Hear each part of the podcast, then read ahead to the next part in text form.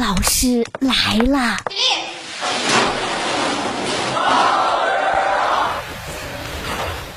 各位好欢迎收听大老师来了我是大兵。明天就是端午佳节了首先预祝各位端午安康。过端午吃粽子这是自古流传下来的习俗了。那么除了蛋黄粽鲜肉粽豆沙粽这样的一些经典的口味今年的粽子节其实不是今年了，这几年都是特别的卷，什么鲍鱼海鲜、松露蘑菇，什么螺蛳粉、烤翅、燕麦，反正能加的都加进去。二零二二年端午消费趋势数据显示，五月中旬至下旬，粽子销量环比增长超过百分之四百四十，咸粽子依然是占据主导优势。那么咸粽跟甜粽的销售比例大概是四比一，不知道有多少朋友跟我一样喜欢吃白水粽，也就是什么都不加，就是灰汤粽吧。这是咱们江南一带特有的粽子的一个品种。灰汤粽呢，它制作首先是用这个稻草或者是豆壳烧成灰，然后再用灰滤出来的水去浸泡那个糯米，等到糯米呢成了黄绿色之后呢，把它包成粽子，然后煮熟。哎呀，这个粽子吃起来特别的有嚼劲儿，而且呢原汁原味，有那种清香在。有多少朋友是跟我一样的？举手举手。其实每年到这个时候，粽子都会成为 C 位。不仅如此，粽子的热潮也吹到了宠物行业。宠物专属粽子，你有没有听过？有没有见过？现在养宠一族啊，更加注重给自己家的宠物满满的仪式感，所以呢，不仅会买宠物粽子，还会给粽子制定生日蛋糕，购买宠物月饼、宠物年货礼盒、宠物汤圆等等，反正基本人有的宠物都有。酸甜苦辣的生活里边，与宠物相伴，不断的被宠物治愈，正在成为当下越来越多个人或者是家庭的真实写照。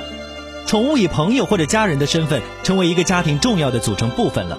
在这样的一个潮流之下，宠物经济成为新蓝海。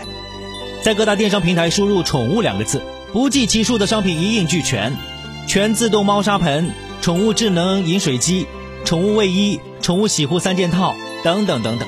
在宠物消费升级之外，宠物烘焙、宠物保险、宠物学校、摄影等等各类服务不断兴起。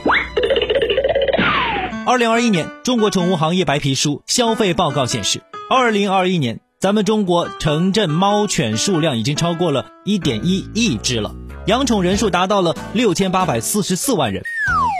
不论是富养还是穷养，养宠物一年的硬性支出是必不可少的。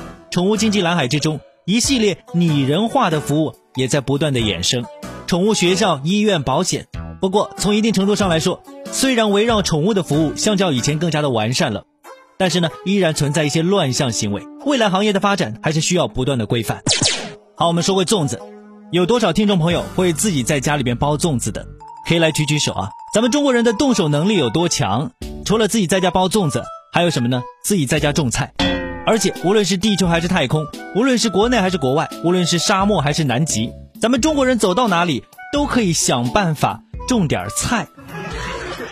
那么为什么中国人在哪儿都想种菜呢？最近啊，中科院博士史军在一档科普节目当中指出，咱们中国人种菜既有粮食保障、营养健康方面的需求，也是古代传统农耕模式和文化的一种传承。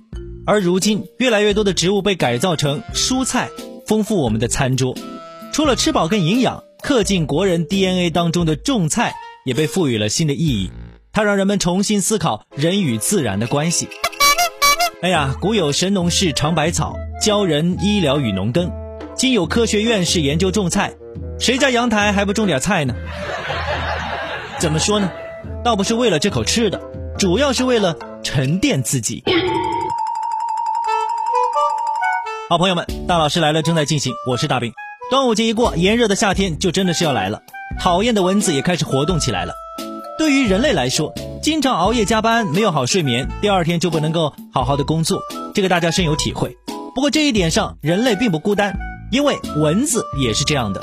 最近啊，美国辛辛那提大学领导的一个研究团队发现，睡眠时间被打乱的蚊子，第二天需要补觉，而不是去寻找食物血餐一顿。据世界卫生组织称，蚊子比任何其他动物带给人类的痛苦都多。仅灭解一项，每年就导致超过四十万人死亡。因此，了解蚊子的生活规律，有可能找到更好方法来对抗蚊子。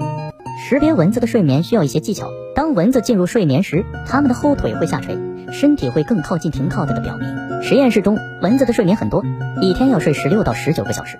尽管雌性蚊子需要血液来产卵，但在睡眠不足的情况下，它们更愿意去补觉。研究人员称，实际上无论是在野外或你房间里中，过度疲劳的蚊子也不太可能去叮人。通过了解蚊子的作息饮食规律，研究人员希望能够找到更好的方法来预防蚊子给人类带来的危害。希望科学家们能够早点制作出蚊子的作息时间表啊，这样也算是功德一件了。好了，各位，第一个小时我们就说到这儿。我是爱吃白水粽的大兵，下个点位见。